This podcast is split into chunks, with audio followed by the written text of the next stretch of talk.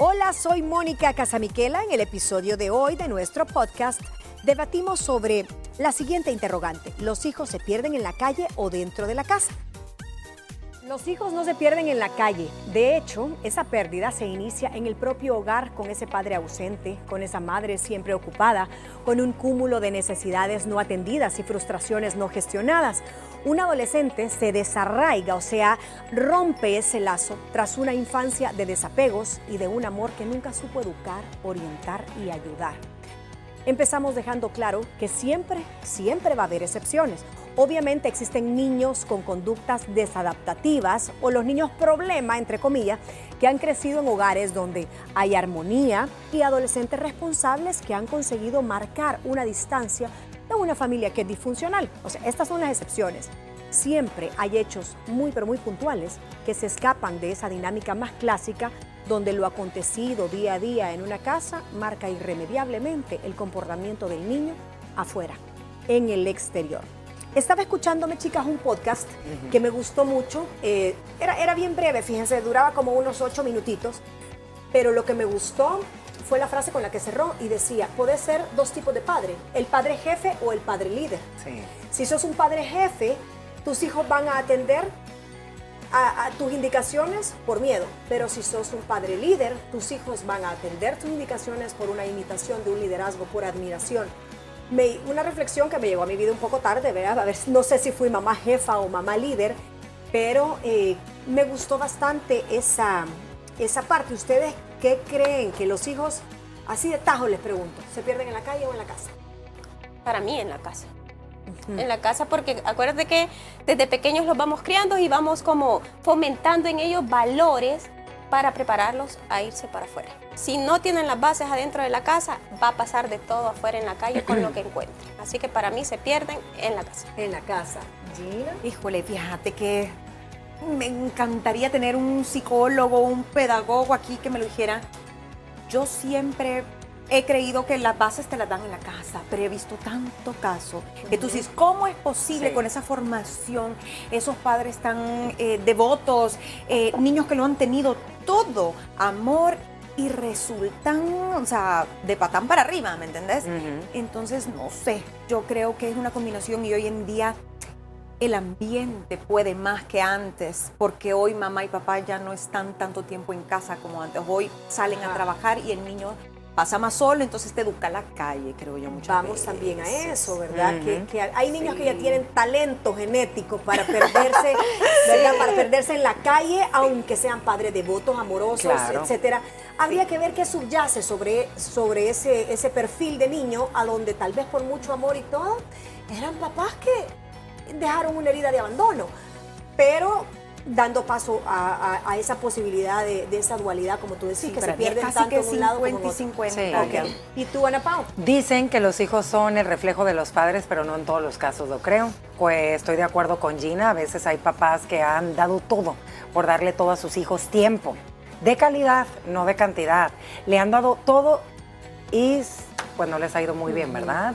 En el futuro a lo mejor y no supieron tomar la decisión correcta, una mala amistad o una mala compañía en el tema sentimental les cambió el rumbo de su vida. Eh, creo que el tema de la educación ha ido cambiando sumamente eh, diferente. Te puedo decir, Moni, me atrevo a decir que la manera en la que yo fui educada ha cambiado a como mi mamá fue conmigo, yo no en el tema de valores, sino en el tema de Involucramiento. Involucramiento, eh, lo veo desde el kinder, lo noté con mis hijos ahora en el colegio, ha ido evolucionando muchísimo por todo el tema digital y toda la información eh, que tenemos y sí concuerdo también que antes eh, tenían el tiempo más los padres de poder compartir más momentos con sus hijos que ahora que ambos papás trabajan. Y es súper importante el punto que estás diciendo, el rol del educador de una manera 360, de una manera holística, viéndolo desde todas las aristas que la parte y la función de educador eh, implica. Vamos a detallarnos más adelante eh, ese tema, pero traigo aquí un buleteo y dice el primero, presencia afectiva y efectiva de los padres, porque tú puedes estar ahí sentado en la computadora haciendo home office y el niño, papá, papá, papá, tú estabas físicamente, pero no era efectivo esas, esas horas hombre, esas horas padre que tú estabas ahí. Entonces, una madre ausente, un padre desamorado o viceversa, o peor, una combinación de ambos, es el caldo de cultivo necesario para que un hijo encuentre en la calle lo que necesita en la casa. Lo encuentra en la adolescencia, pero se gesta en, En la, infancia ese vacío. Así es. Sí. Y eh, Gina tocó un tema muy importante y es que decía eh, que conoce muchos casos de gente que ha recibido de todo, pero es que eso, recibir de todo, también es un punto malo. O sea, no es que darlo todo a los hijos significa que van a tener buenos hijos de crianza, sino que darle todo significa que su hijo al final, tener de sobra algo, no le va a tomar importancia. O sea, no le va a tomar importancia. Y carecer de algo también va a generar algo en ellos. Eh, hace poco le estaba diciendo a Mario que hay un tema muy interesante que es energía masculina y energía femenina. Y lo escuchaba ahora en la mañana y decía, la energía masculina se desarrolla porque hay una carencia de algo. Y la energía femenina se desarrolla porque hay una abundancia de algo. Y en el caso de esos niños que tuvieron de todo, hay una abundancia. Entonces crecieron con eso. Ah, no, yo tuve esto, yo tuve el otro, yo tuve demasiado amor. Y al final ellos toman la decisión conforme a lo que vivieron. Y que, que yuca es Una sobreabundancia exacto. te hace una carencia. No, O sea, es también, una carencia miren, al final, también ¿sí? veamos el lado de la otra moneda. O sea, también hay muchos niños que no tuvieron unos papás presentes porque sus papás tenían que salir a trabajar para poder mantener su hogar, que a lo mejor y la mamá no pudo estar en ese show. en e- pero son niños buenos, niñas, son niños trabajadores que han hecho una familia y que realmente ellos están haciendo lo que no tuvieron emocionalmente y están siendo un poco más presentes en la vida de sus hijos. Yo creo que hay cierta edad Hay cierto, ¿no? donde la responsabilidad es de uno. Sí, ya del adolescente, Ya. del adulto, mejor dicho. ya Sí. porque crece torcido. Pero sí, yo creo que, que te pueden dar la mejor educación y no por eso vas a ser un buen profesional. Exacto. Y te pueden dar todo el amor del mundo, como decía la chef, y hay gente que es hasta malagradecido con eso, porque me quisiste tanto que me empalagaste, entonces yo no te voy a querer a vos. No sé, Eh, supongo que hay cada mente, eh, pero yo sí creo que te- entonces tiene que haber una, una beta escondida ahí en el niño, un gen Sí, que solo medio se lo toca y, Y sale. Ay, si lo que necesita Pachito tenía Claro. el. Mira, ese es el segundo punto. Dice la personalidad como material Sí, genético. sí. O sea, siempre está esa, esa beta a donde sabemos que hasta los vicios se heredan. Cuando tú decís, no, pero mira, ni siquiera lo crió el papá que lo engendró, sino que fue un niño que creció en un hogar sustituto, en un hogar adoptado, el papá lo abandonó y era un gran alcohólico y el niño creció con los tíos o con la abuela.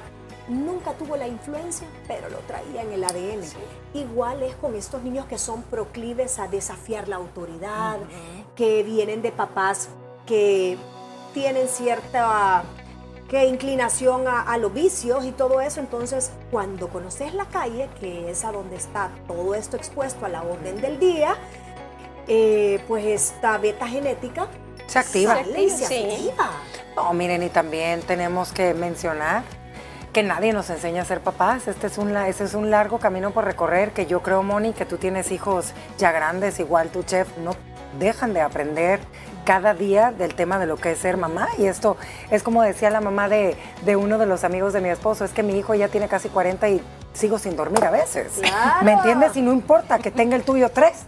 Eh, yo sí creo que a veces el tema de la educación y yo lo platiqué la otra vez y decía, híjole, ahorita hay tanta comparación a ver quiénes son los niños perfectos y a quién les educas mejor y que el tiempo, que está la mamá siempre ahí en todo y a veces a una la hacen sentir mal y no tiene que ser así. Creo que en cierto punto lo que es educar bien a mi hijo para ti no tiene que ser lo mismo para mí, ¿me entiendes? Hay cosas y valores que para mí son muy fundamentales e importantes que me queda claro que para muchas otras no lo son, ¿me entiendes? Entonces también por ahí no debemos pasar esa línea delgada de querer intentar ser los papás perfectos cuando no lo somos. Pero si crees que genéticamente puede traer una carga a alguien. Sí. Moni. Desde un trastorno De- mental. Sí. Moni, desde tus Claro. bisabuelos puede venir Sí. eso.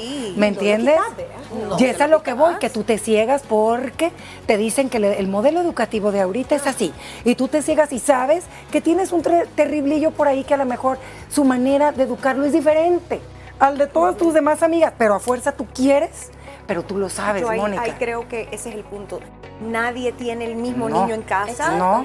Ni tus hijos son iguales y tenés que, y me, de verdad me quito el sombrero ante ustedes mamás que tienen varios hijos, tenés que aprender a educar a, a cada uno de tus hijos según su personalidad. No es que a uno le vas a permitir ciertas cosas y al otro no.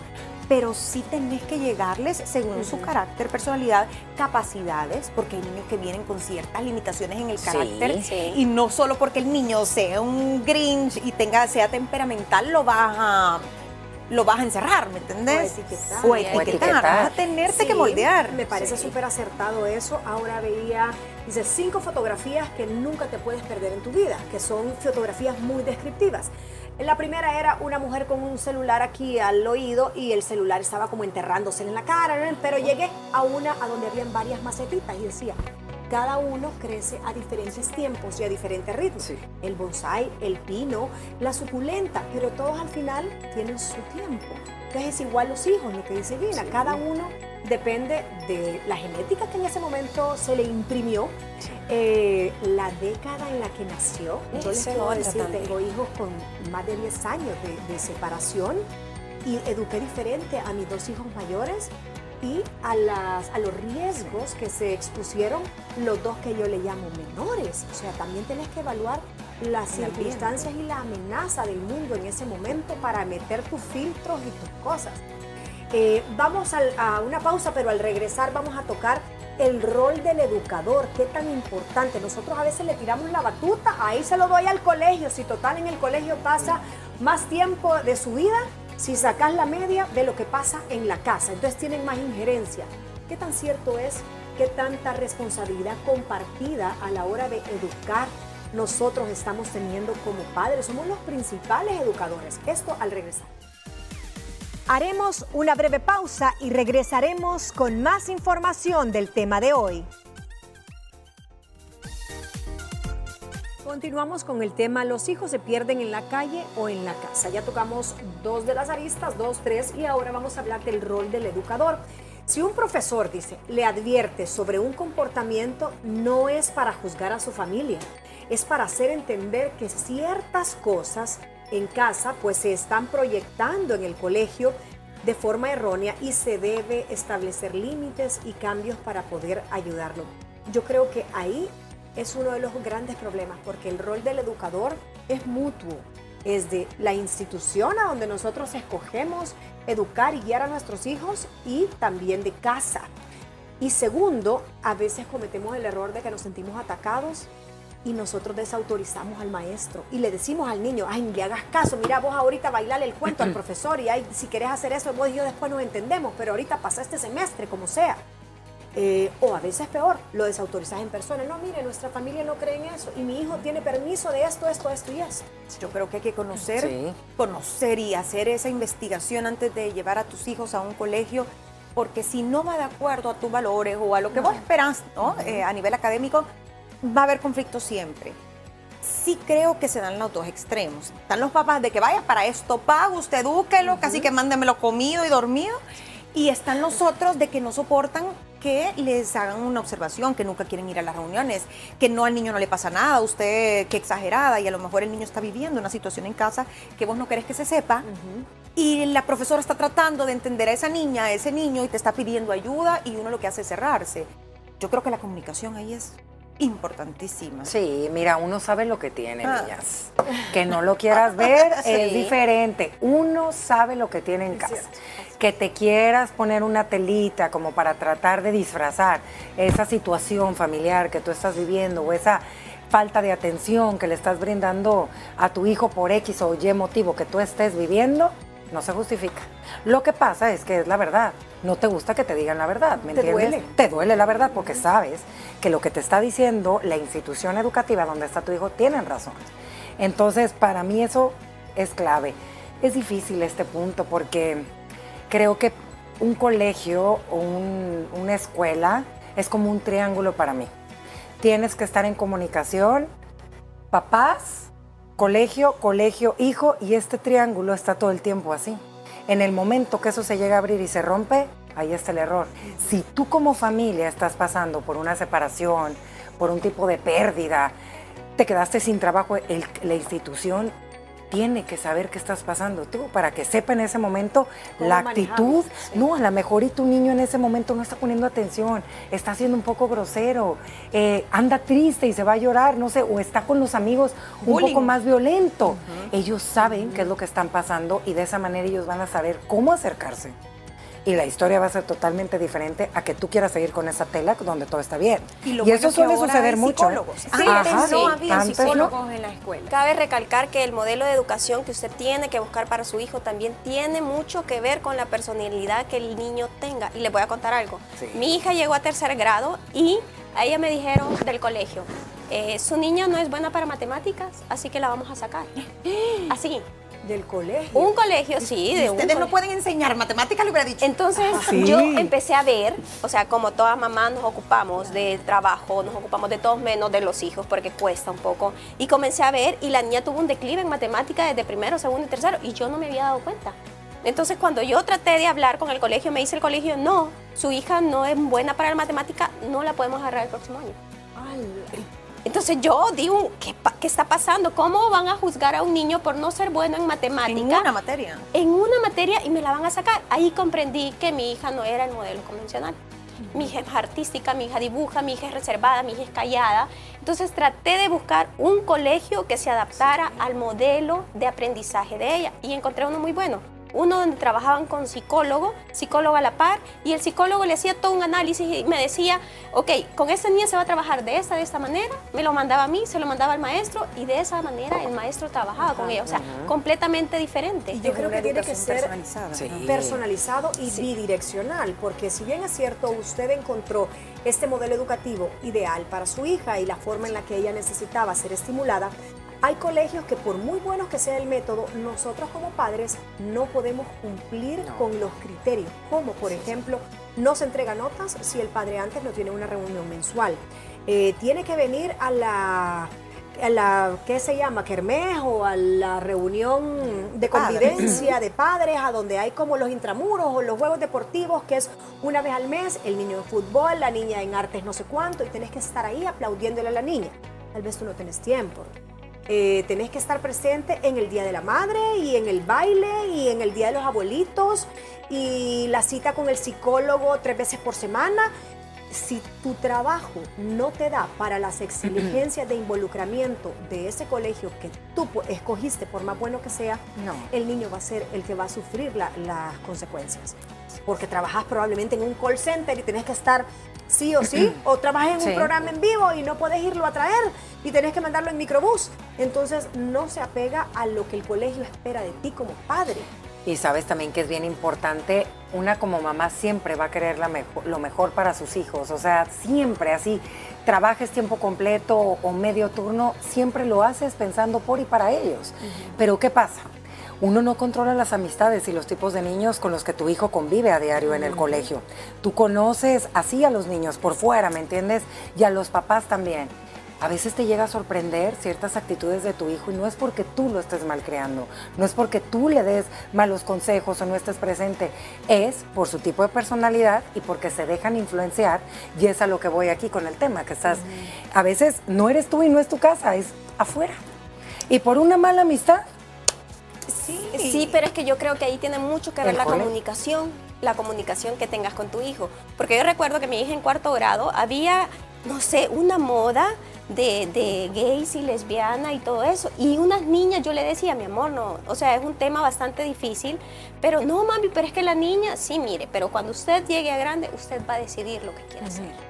Usted va a tener la madurez emocional, la madurez de edad para decidir lo que quiere. Pero son temas que se dan y a veces son temas que no queremos hablar como papás, porque son, siguen siendo tabú dentro de la familia. Y si usted no tiene esa comunicación con su hijo, créame que afuera le van a decir y él va a creer a todo el que le esté dando positivo a lo que él piense que está bien. Se va a informar Ahí estoy totalmente de acuerdo con usted, chef. Siento que hay muchos papás que sobreprotegen de los males del mundo a los niños y no, eso no existe.